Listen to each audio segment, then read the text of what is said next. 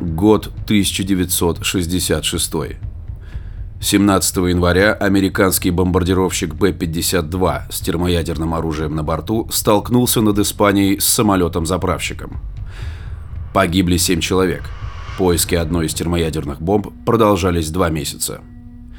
26 марта происходят массовые демонстрации в ряде городов США с требованием прекращения войны во Вьетнаме. 26 апреля в Ташкенте произошло сильное землетрясение, в результате которого была значительно разрушена центральная часть города.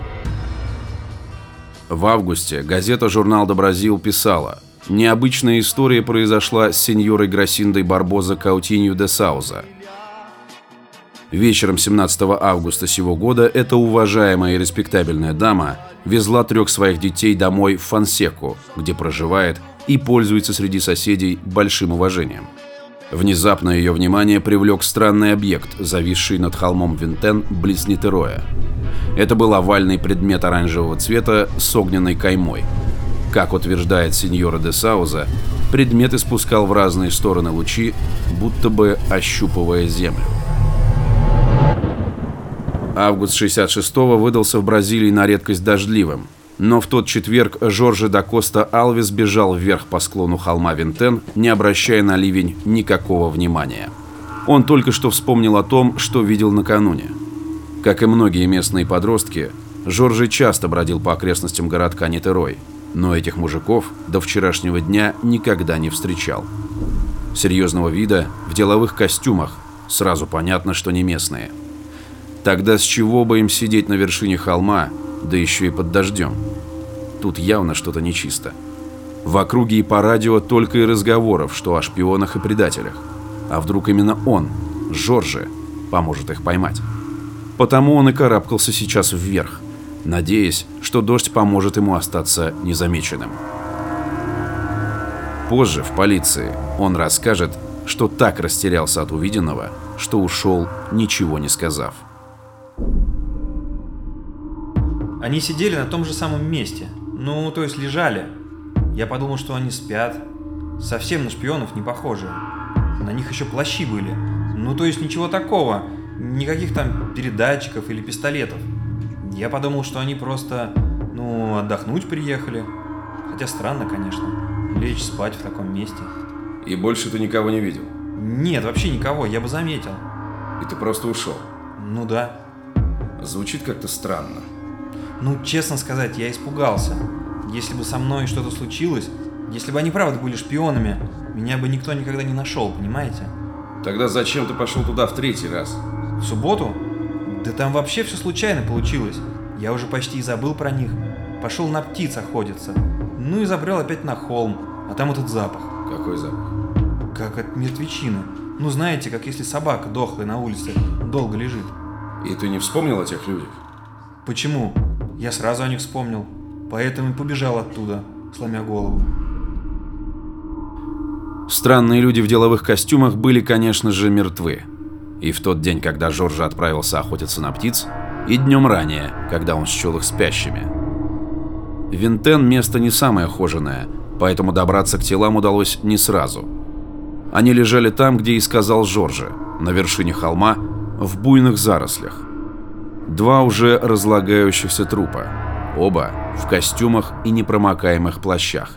На глазах грубо вырезанные свинцовые маски, похожие на солнцезащитные очки. Рядом нашелся пакет с двумя полотенцами, пустая бутылка из-под воды и блокнот с непонятными записями. Кое-что, впрочем, разобрать удалось. Во время осмотра тел к полицейским подобрался бойкий журналист с блокнотом и карандашом на изготовку. Постойте, офицер, пара слов для прессы. Это правда, что мертвецов с холма опознали? Без комментариев. По нашим сведениям, это два инженера из соседнего города. Что они делали в Нитерое? Без комментариев. Это террористы? Они готовили теракт. Слушай, Оскар, мы с тобой давно знакомы, поэтому я скажу тебе кое-что, хорошо? Никакие они не террористы. Два обычных парня. Телемастер или вроде того. Тогда из-за чего весь этот шум? В городе только об этом и говорят. И что говорят в городе, Оскар? Что у них нашли блокнот с шифром и... Продолжай. Еще говорят, что они просто умерли, оба.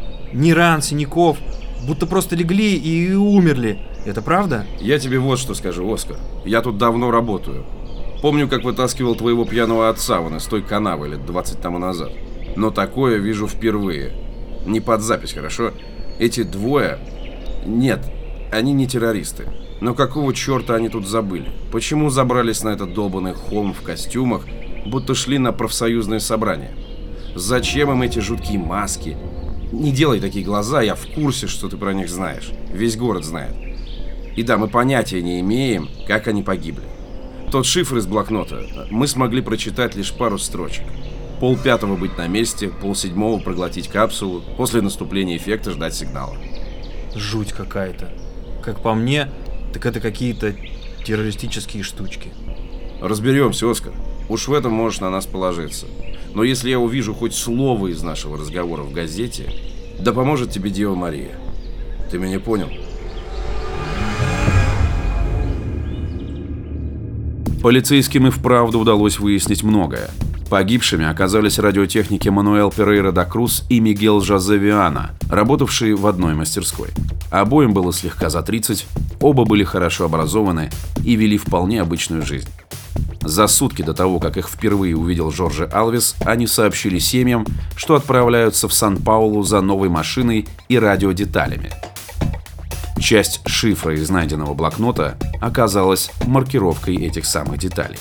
Но вместо огромного Сан-Паулу они по какой-то причине отправились в провинциальный Нитерой. Прибыв в город, они купили плащи и бутылку воды, пообещав продавцу вскоре вернуться и сдать пустую бутылку назад. Около трех часов пополудни их заметил охранник. Молодые люди поднимались на холм Винтен, вдвоем, без всяких сопровождающих. В пять часов вечера на них наткнулся Жорже Алвес. Больше живыми их не видел никто. Удивительно, но и при вскрытии не обнаружили ничего подозрительного. Неужели совсем ничего? Этот умник проковырялся в них до самого утра. Ворчал, конечно, как старый пес. Но работу свою он знает. И если сказал, что ничего не нашел, значит так и есть. Как же, черт возьми, они тогда умерли? Их не били, не пытали, в них никто не стрелял, это понятно. Но бутылка из-под воды, это записка про какие-то пилюли. Все же сходится, нет? Или они сами отравились, или отравил кто. Лежали-то одинаково. То есть погибли одновременно. Иначе один попытался бы помочь другому, и мы бы это заметили, так?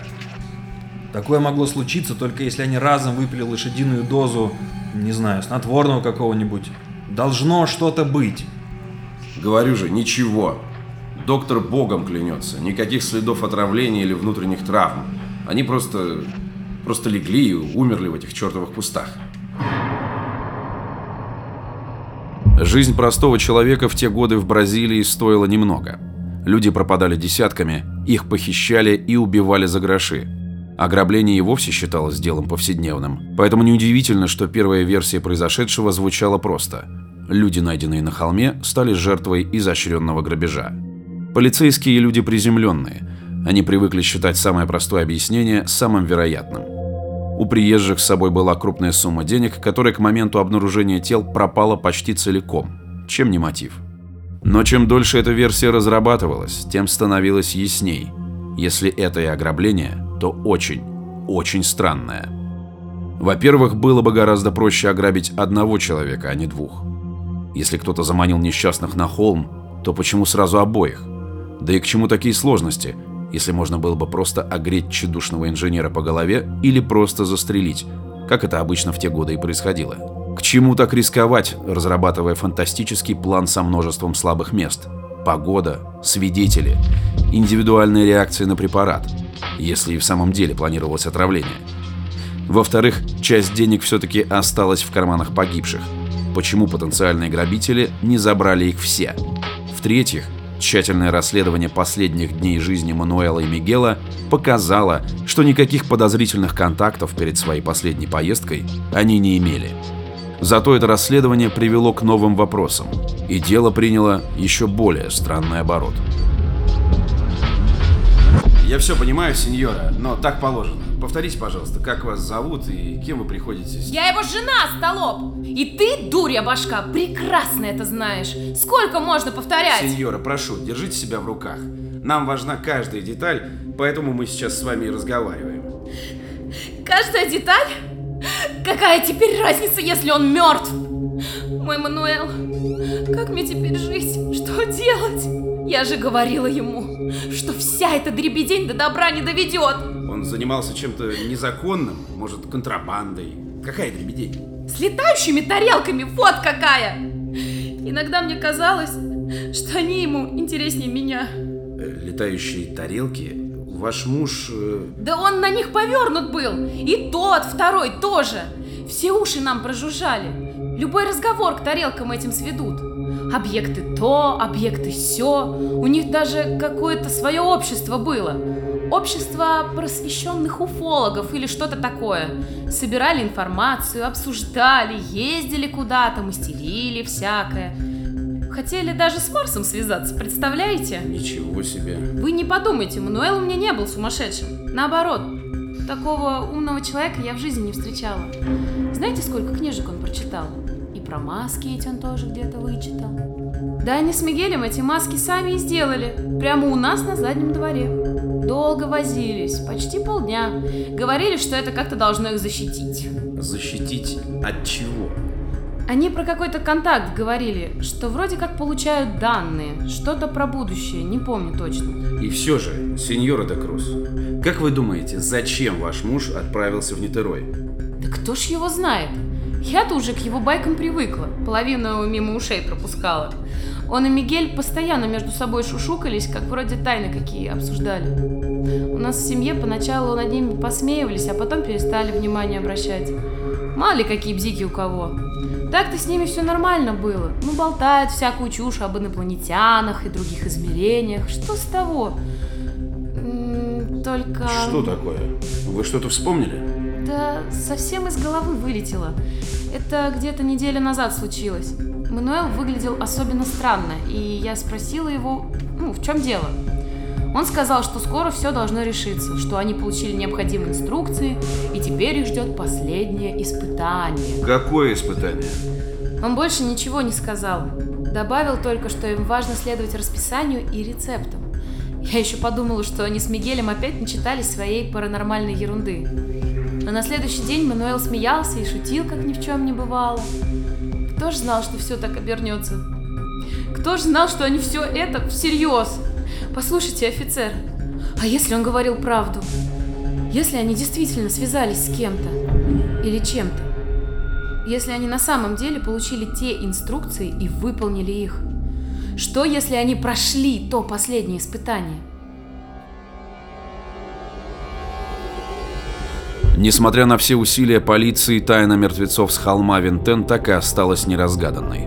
Ни судебная экспертиза, ни эксгумация тел, проведенная несколько лет спустя, так и не смогли выявить причину смерти мужчин. Никаких новых данных о предполагаемых грабителях или убийцах получено не было. Тщательное изучение улик, найденных на месте трагедии, также ни к чему не привело. Что бы ни произошло вечером 17 августа 1966 года на окраине бразильского городка Нитерой, причины подробностей случившегося мы уже никогда не узнаем. Такова жизнь.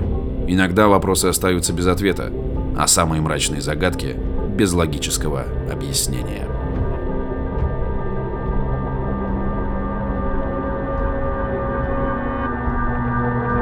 Ну же, давай, мы почти на месте. Я иду, иду, здесь очень скользко. Черт, почти упал. Дай мне руку.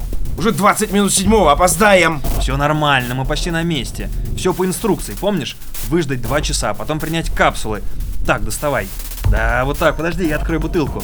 Тут у меня где-то был стакан. Держу, держу, со стаканом это ты хорошо придумал. Бутылка скользкая. Сначала ты. Вот так, да. Запей еще, мне хватит. Теперь давай сюда. Фух, вроде успели. Успели? Успели, успели. Ну вот, ты переживал.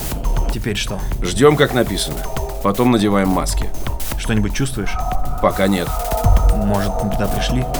Точно туда. Видишь, все уже приготовлено. Два места как раз для нас. И если... Мигель! Мигель!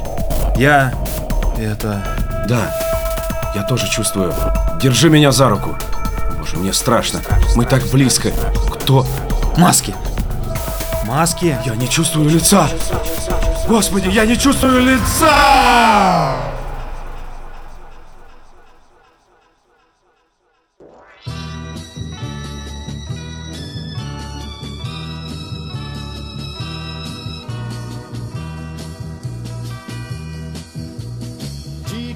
Vale um céu azul e o sol sempre a brilhar? Se você não vem, eu estou a lhe esperar.